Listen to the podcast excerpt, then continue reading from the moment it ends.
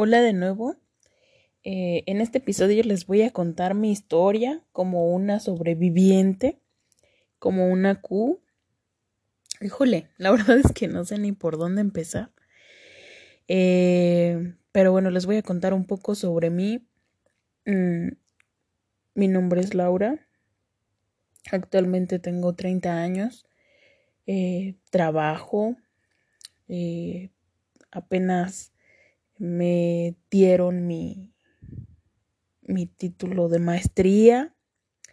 Eh, estoy iniciando un negocio junto con mi hermana. La verdad es que, pues, puede sonar una historia muy común, eh, llena de cosas buenas, sin embargo, para poder llegar aquí, bueno, tuve que pasar por momentos muy difíciles. Y bueno, para no hacer tan larga la historia, me voy a trasladar em, al 2010. Em, bueno, em, les decía que iba a partir contándoles mi historia desde 2010 yo eh, estaba estudiando la carrera, la ingeniería, y más o menos como a la mitad de la carrera comencé a tener problemas eh, de salud. Em, algo que recuerdo muy bien es que eh, yo tenía mi cabello largo y en una de esas ocasiones prácticamente me, toqué así el, el cabello y, y, se vino así todo un mechón completo, ¿no? Entonces, pues eso no era normal. Mm. También llegué a sentir eh, una bolita similar a una como si tuviera dentro de la ah, piel o debajo de la piel una especie de limón pero incrustado como entre el fémur y, y la piel. El fémur es este hueso largo, ¿no? Que conecta la cadera con la rodilla.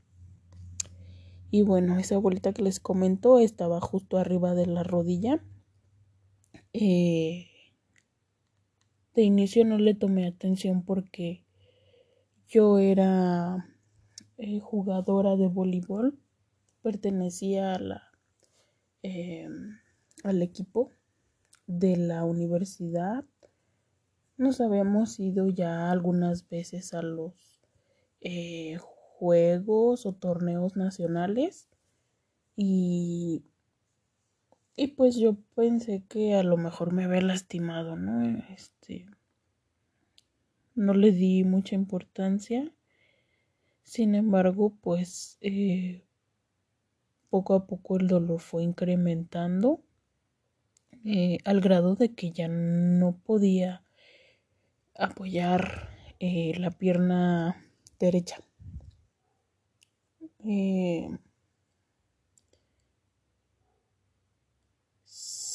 Siendo esto ya eh, apreciándose una especie de bulto o masa eh, que al principio me varios doctores, yo creo que al menos unos tres me dijeron que era una contractura.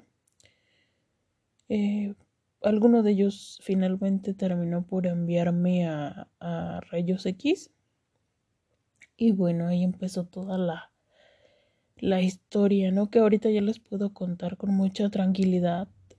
Sin embargo, bueno, me llevó mucho tiempo entenderla, aceptarla, asimilarla y poderla platicar sin, pues ya sin derramar lágrimas, ¿no? Sin estar enojada o, sin estar, eh, sin saber por qué me había pasado a mí, ¿no? Entonces, bueno, me sacan la radiografía, toman diferentes caras de la pierna. Eh, curiosamente me vuelven a llamar al estudio. Eh, en ese mismo momento, ni siquiera dejaron pasar días. Me volvieron a tomar la lectura y bueno, ya, de ahí, ahí ya se notaba algo raro, ¿no? En la placa pues estaba una, pues como una especie de bola enorme, así se, se coloreaba todo de blanco la radiografía. Y bueno, ahí pues las personas que saben de eso supieron inmediatamente que eso no era normal. Eh, pero bueno, eh, me internaron en el hospital ahí de, de Celaya, en, en, el IMSS, una de las clínicas del IMSS. Em, eh, primero pues me revisó un traumatólogo. Pensaban que a lo mejor era algo, ¿no? Relacionado con los huesos. Sin embargo, bueno, después de la radiografía me sometieron a otro estudio que se llama tomografía eh, computarizada. Bueno, ese es un estudio que para los que ya lo han vivido, pues tienes que cuidar mucho de no moverte para que no se afecte el resultado del estudio.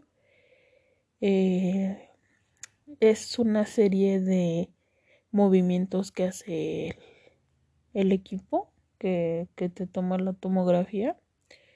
Em, tienes que tomar aire, contenerlo durante un rato. Eh, por la bocina ya te avisan en qué momento puedes soltar el aire y así estás, ¿no? Un par de veces hasta que ya tienen la pues la lectura completa, el estudio completo. A veces te inyectan contrastes, es horrible el contraste. Eh, no me gusta a mí, o sea, no digo que no sea bueno, es pues es buenísimo, ¿no? Porque un medio de contraste a lo que entiendo eh, te ayuda a colorear ciertas áreas de los tejidos para darte cuenta si hay un daño mayor del que se puede observar en una simple radiografía o en una tomografía. Entonces, em, salgo de esta tomografía. Eh, para, para este momento yo había perdido peso sin explicación alguna. Les comento también lo del cabello, o sea, literal se me caían los mechones de cabello con solo tocarme. Eh, ¿Qué más experimenté? Mm, me enfermaba con mucha facilidad era muy susceptible a infecciones de, garganta, del estómago. Em, hasta mi piel estaba como un poco rara de color. Siempre estaba cansada. Em, les decía también que tenía dolor en la pierna. Cada vez estaba más, eh, como más grande el bulto que ya ya no se apreciaba como la pelotita que les comenté al inicio, sino que ya era como un algo duro, ¿no? Algo duro en mi pierna que me dolía horrible. Al final casi de, de esta parte del diagnóstico ya no podía apoyar para nada la pierna. Y bueno, cuando salgo de esta tomografía, el especialista, el traumatólogo, no me dijo nada, pero su cara me lo dijo todo, ¿no? Solo me dijo que, que él no me iba a poder atender y que iba a mandar a otro doctor. Eh, el doctor Orozco. No creo que vaya alguna vez a escuchar este podcast, pero si lo llegue a escuchar, le estaré eternamente agradecida por, por sus conocimientos que ayudaron a, a salvar mi vida. Em, y bueno, ya me regresaron a, al cuarto ahí en el hospital. Eh, eh, después va a verme el doctor Orozco. Esto fue alrededor de entre el 9 y el 12 de mayo. Y finalmente el 12 de mayo le dan a mi mamá, pues yo creo que una de las noticias más tristes que le pudieran haber dado en su vida. La verdad nunca me platicó qué le dijeron exactamente, pero mi mamá estaba mm, como en shock, ¿no? Como que entre con algo de miedo, coraje, eh, no sé, no sé cómo explicarlo, pero pues me imagino que fue muy doloroso para ella. Em, y bueno, me dijeron que, que tenía ya que dar, eh, darme de alta. Me fui, pero mi mamá se fue con una noticia muy triste, ¿no? Mm, me imagino que, en esa eh, o en ese acercamiento el doctor le comentó a mi mamá que yo tenía cáncer. Además, un cáncer súper raro. No era nada común. Siempre me decían que eh, era un tipo de cáncer que, que le daba a uno en 150 mil habitantes aquí en México. Em, es mm, la clasificación es un sarcoma. Eh, es, es, un tipo de tumor que está como entre, bueno, hay sarcomas de hueso y sarcomas de tejido blando, que es como la piel, eh, digo, debajo de la piel. Generalmente aparecen en lugares donde hay una conexión, eh, como un punto de, no sé cómo decirlo, de flexión cerca de la rodilla, en la muñeca, em, en la cadera. Y bueno, eh, pues la única solución que le dieron a mi mamá era que me tenían que amputar la pierna porque el tumor estaba muy avanzado. Desde que yo sentí la bolita la primera vez hasta la masa en la que se convirtió, pues yo creo que pasaron alrededor de unos ocho meses por lo menos. Entonces el tumor estaba avanzadísimo. Me había ya dañado muchísimo el hueso. Era un dolor no agudo, pero no se quitaba con nada y yo físicamente cada vez estaba más desgastada. Em, nos fuimos, sí me dieron de alta, estuve como una semana en mi casa, 15 días más o menos. Pues se paró mi vida, ¿no? Por completo. Dejé de ir a la universidad, eh, mi mamá estaba casi recién jubilada, tenía poco tiempo que se había jubilado. Mi papá pues tenía su negocio propio, ¿no? Entonces eh, siempre estaban conmigo en, en todo momento. La verdad es que fui muy afortunada. Tanto mi familia más cercana como la familia de mi papá que, que es eh, muy cercana y muy allegada, todos son muy unidos y se apoyan siempre que se necesita. Como, como mis compañeros en la escuela, ¿no? O sea, recibí muchísimas muestras de aprecio que a la fecha y siempre estaré agradecida con todas las personas que estuvieron conmigo en esos momentos de una u de otra forma, ¿no? Y eh, alguien mm, escuchó o supo de un especialista de este tipo de, eh, de tumores. El nombre está así súper raro. El, el, tumor se llamaba así como histiocitoma fibroso maligno, ¿no? Hasta el nombre está feo y da miedo. Eh, les, les platicaba que era un tumor súper agresivo, raro, especialmente raro. Pero bueno, habría que lidiar con él, ¿no? Em, alguien supo de un especialista que se ubicaba en Yucatán y que había tratado este tipo de tumores. Contactamos a este doctor, em, sin embargo, él nos comentó que él había tenido un, un maestro que, que lo había enseñado, ¿no? Que él sabía todo gracias a ese otro especialista y que su maestro se encontraba en Monterrey, ¿no? En Nuevo León. Pues gracias al apoyo de muchas personas nos fuimos para para allá para Monterrey. Imagínense, o sea, aquí donde yo vivo eh, es una ciudad pequeñita, ¿no? Está muy, muy pequeño el, el lugar. Y Monterrey en ese tiempo era un monstruo, no me lo imagino ahorita, o sea, es grandísimo, esos paisajes hermosos, ¿no? Pero,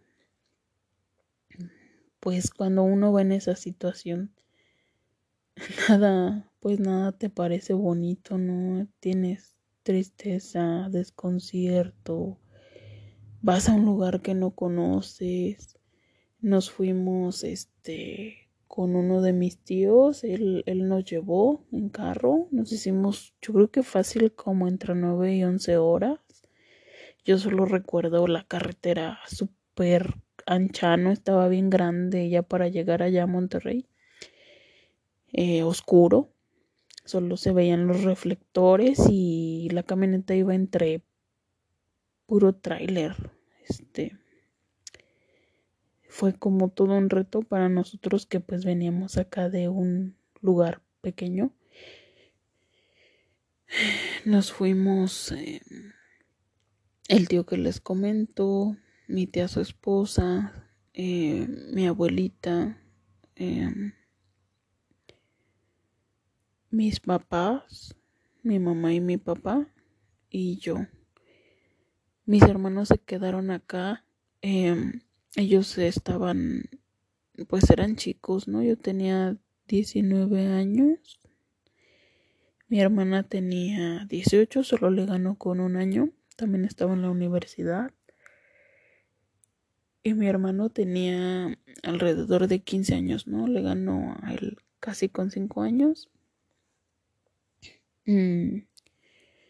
Y se quedaron ellos acá, ¿no? Eh, chicos todavía a cargo de una casa em, del negocio de mi papá estuvieron cuidándolo em, también pues les agradezco mucho a mis tíos que estuvieron apoyando a mis hermanos eh, eh, mis hermanos ahora cuentan que en ese momento solo querían estar solos, ¿no? Siempre agradecieron que mis tíos eh, les brindaran el apoyo, los invitaran a comer, trataran de sacarlos un poquito de toda esa eh, historia horrible que estábamos viviendo, pero ellos eh, a fin de cuentas querían estar aquí en mi casa y sentirse, bueno, en la casa de mis papás y sentirse pues en su casa, ¿no?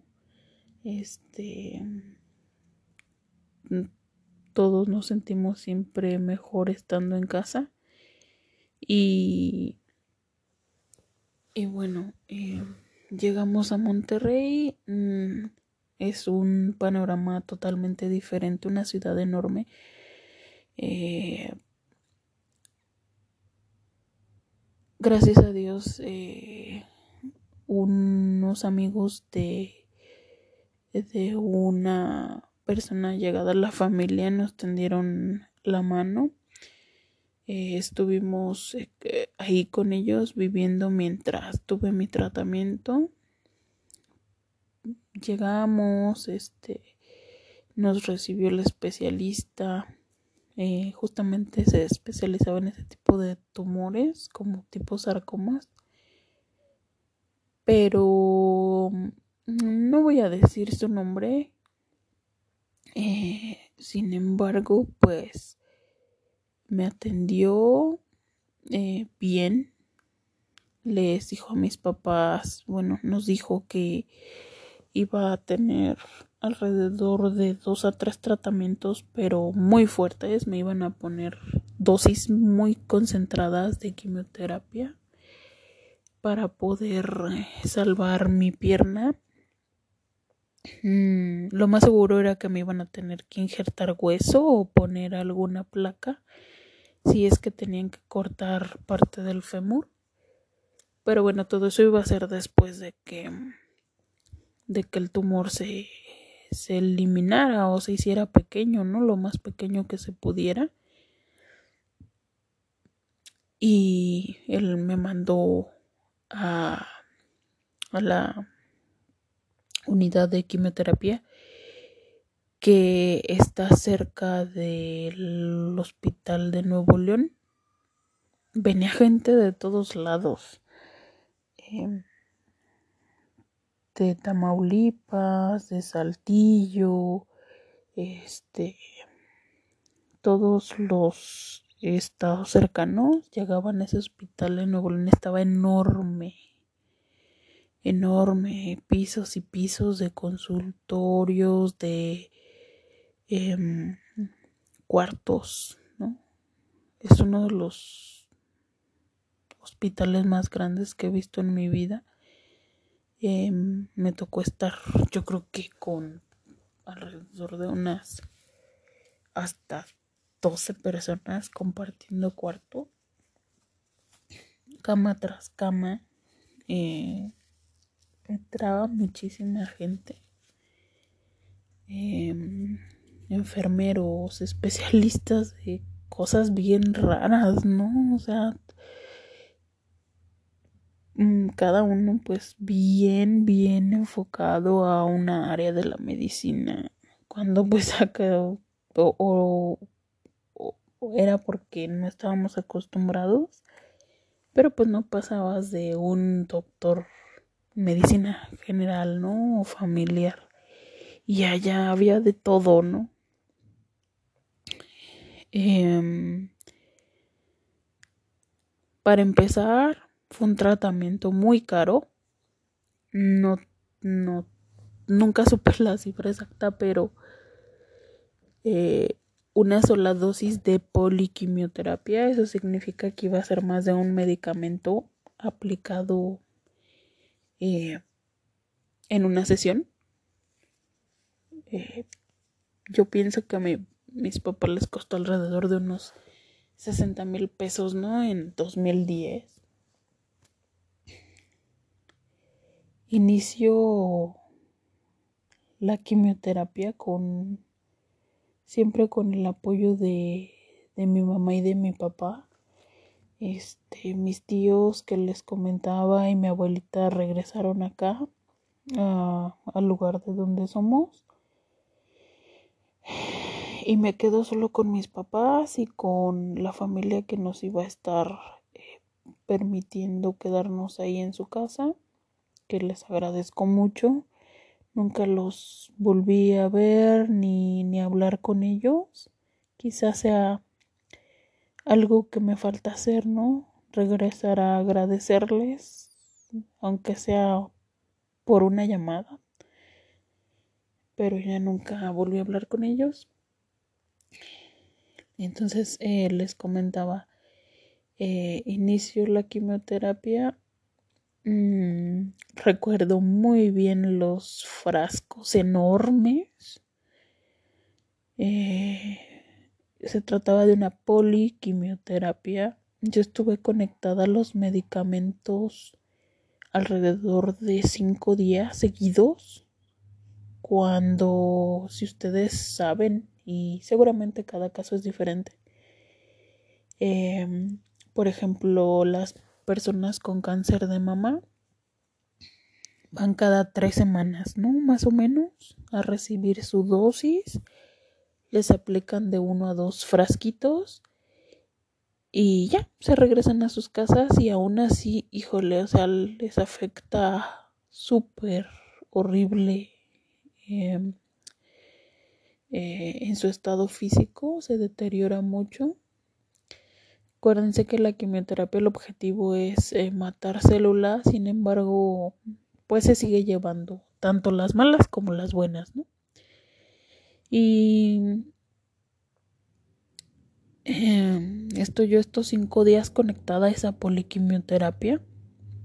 Frascos naranjas, pero naranja fosforescente el, líquido, no el frasco, el líquido que lo contenía. Es, que, estaba contenido, perdón. Mm, otros frascos de un líquido transparente. Le pidieron a mis papás que se fueran preparando con una serie de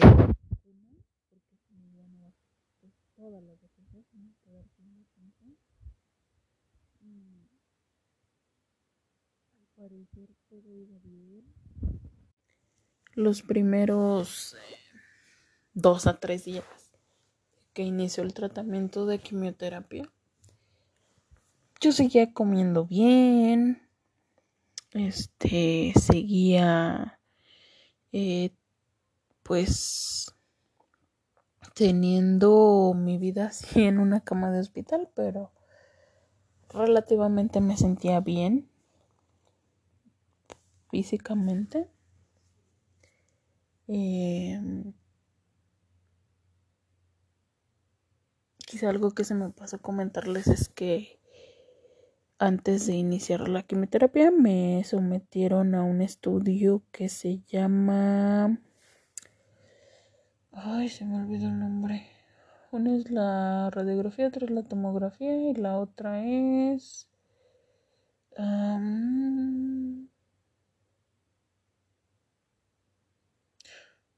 se me olvidó el nombre, pero es como la que le sigue de la tomografía, ¿no? Es más específica, te meten a un tipo túnel. Eh, ya me acordé, se llama resonancia magnética nuclear. Te meten ese túnel, este, con más razón no te tienes que mover, igual te inyectan un contraste para ver el nivel de afectación y cómo las venitas del tumor eh, están activas o no o pegadas a otros tejidos cercanos, sanos o no sanos. Y bueno, eh, una noticia buena para mis papás fue que mm, gracias a Dios yo no tenía metástasis. La metástasis son esas células que se depositan en otras partes del cuerpo distantes al tumor primario y se forman nuevos tumores, ¿no? Con esas células que se van a otras partes del cuerpo. En el tipo de tumor que yo tenía, eh, generalmente se iban a pulmón o a cerebro.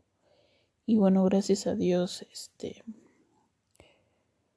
pudieron confirmar que no que no se ido nada para, para los pulmones, que estaba limpia o libre de metástasis. Sin embargo, pues que el tumor primario sí estaba muy desarrollado y ya casi me rompía el hueso, ¿no? Era ya tan grande el tumor ya que estaba eh, oprimiendo al fémur, ya casi se lo había comido, tipo se lo carcomió. Y pues entre todo lo malo, gracias a Dios, no, no se me rompió el hueso, ya estaba muy delgado. Imagínense el fémur, o sea, el fémur es un hueso súper resistente, muy grande, y el tumor se lo había comido. Entonces, em, bueno, ya teniendo la certeza de que no había metástasis, porque bueno, cambian los escenarios, ¿no? Si hubiera tenido metástasis, en primer lugar, a lo mejor ni siquiera estaría aquí contándoles esta historia. Y en segundo lugar, pues el tratamiento es diferente, ¿no? Eh, se procura salvar eh, la vida y se da un tratamiento paliativo, solo para sobrellevar los efectos de un cáncer avanzado en lugar de un pues un tratamiento más dirigido a eliminar el tumor primario, ¿no? Eh, entonces estaba yo en la quimioterapia. Bien por los menos por al menos los dos o tres primeros días. Después se me fue yendo eh, el apetito el hambre no o sea la comida me sabía horrible eh, se me acabó la saliva eh, no sé qué término médico se le da eso, pero yo no tenía saliva y uno nunca valora las cosas. Eh, das por hecho que pues que vas a tener saliva, ¿no? Para para hacer ese deglutir la comida, no sé si sea la palabra adecuada. Hacer el bolo alimenticio, pero sin saliva no es posible. O sea, ustedes pueden tomar un pedazo de pan estando en esas circunstancias, tratar de comerlo y nunca se deshace el pan. Entonces era horrible porque pues la comida no podía ser procesada. Ya ven que todo empieza pues justamente con la masticación. La saliva ayuda a formar pues una especie de de bolita que se le conoce como bolo alimenticio. Y bueno, ya, finalmente lo puedes comer, ¿no? Lo puedes tragar. Em, yo no podía hacer esto, no tenía saliva. Em, me checaban el nivel de orina y, y lo anotaban en unas hojitas porque pues la quimioterapia también me podía producir esto, eh, insuficiencia, ¿no? O por los mismos medicamentos muy fuertes. Yo corrí el riesgo de que pues intoxicaran mis riñones y dejaran de funcionar. Eh, terminó mi quimioterapia y fue horrible, ¿no? Em, casualmente y cosas que pasan en la vida y que uno no se explica. Había poca gente ahí en la unidad de quimioterapia y fue muy chistoso porque la paciente al lado mío eh, se llamaba Isabel mm, y tenía los mismos apellidos que yo.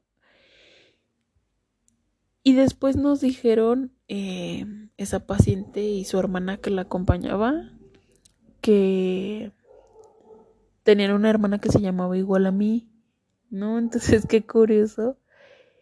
Pues que me fue a encontrar a esas personas en esa situación. De hecho, eh, los enfermeros pensaron que se habían equivocado con la información de las pacientes, pero no, estaba bien tenemos los mismos apellidos, ¿no? Ellas comentaban que vivían en Zacatecas y pues por la situación de enfermedad de Isabel habían tenido que ir ahí a, esa unidad de quimioterapia. Em, también mientras estaba en mi quimioterapia, eh, pues mi mamá se quedaba conmigo eh, todo el tiempo. O sea, mi mamá me acompañó todo el tiempo. Eh, mi papá sí se regresaba a la casa donde nos dejaron hospedarnos, pero mi mamá no, mi mamá estaba ahí conmigo. Eh, recuerdo que una vez, no sé por qué, se zafó una llave y ya nos andamos inundando, ¿no? Pero pues es peligroso porque ahí hay contactos, este, de luz, de electricidad. Y bueno, fueron dentro de las cosas que nos pasaban. Em, terminaron esos cinco días de quimioterapia. Eh, les decía, alternaban entre líquido naranja, líquido transparente Y, y el último día fue horrible porque yo ya no tenía fuerzas. Me dolía horrible la espalda porque había tenido una especie de sobreproducción de orina. Me dolía muchísimo mi espalda, muchísimo, como nunca me había dolido. Em, no tenía fuerzas. Mm, estaba muy mareada muy, muy mareada todavía hasta la fecha. Eh, en ocasiones sufro de mareos, vértigos. Eh, yo se los atribuyo a ese tratamiento. Eh, tardé, no les miento, como media hora para poderme parar de la cama. Con ayuda de mis papás, obviamente, yo sola no podía. Sin embargo, se había cumplido la primera sesión de las tres que el doctor me había dicho al inicio. Nos fuimos mis papás y yo eh, a la casa donde nos estábamos hospedando. Mm, es súper, súper triste estar en una situación así y no conocer, o sea, Monterrey era enorme. Eh, a mí me daba mucho miedo que mis papás tuvieran que salir a comprar comida. Y, y allá es un lugar muy, muy violento a cada rato. Al menos en ese tiempo, ¿eh? No puedo hablar por ahorita porque ya, pues ya nunca regresé.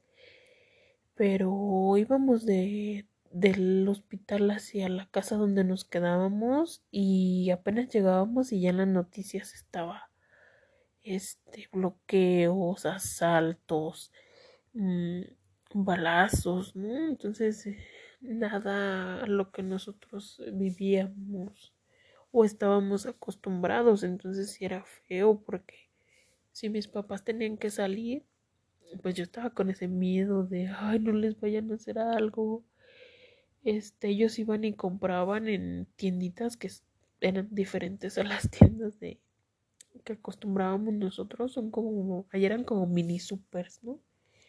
Chiquitos, pero mucho más grandes que las tienditas de, acá de la ciudad pequeña. Y bueno, para ir finalizando esta parte del episodio, no pensé que fuera a estar tan larga, o sea, me hace falta como como otros 40 minutos por lo menos, y nos queda hasta más, para terminar eh, de contarles mi historia, eh, de cómo, cómo fui una sobreviviente, cómo ahora soy una Q.